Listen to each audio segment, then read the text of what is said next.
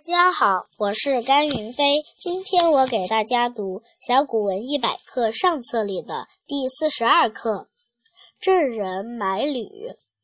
郑人有欲买履者，先自夺其足，而置之其坐，置之事，而忘操之，以得履。谓曰：“吾忘持度。”反归取之，即反，是罢。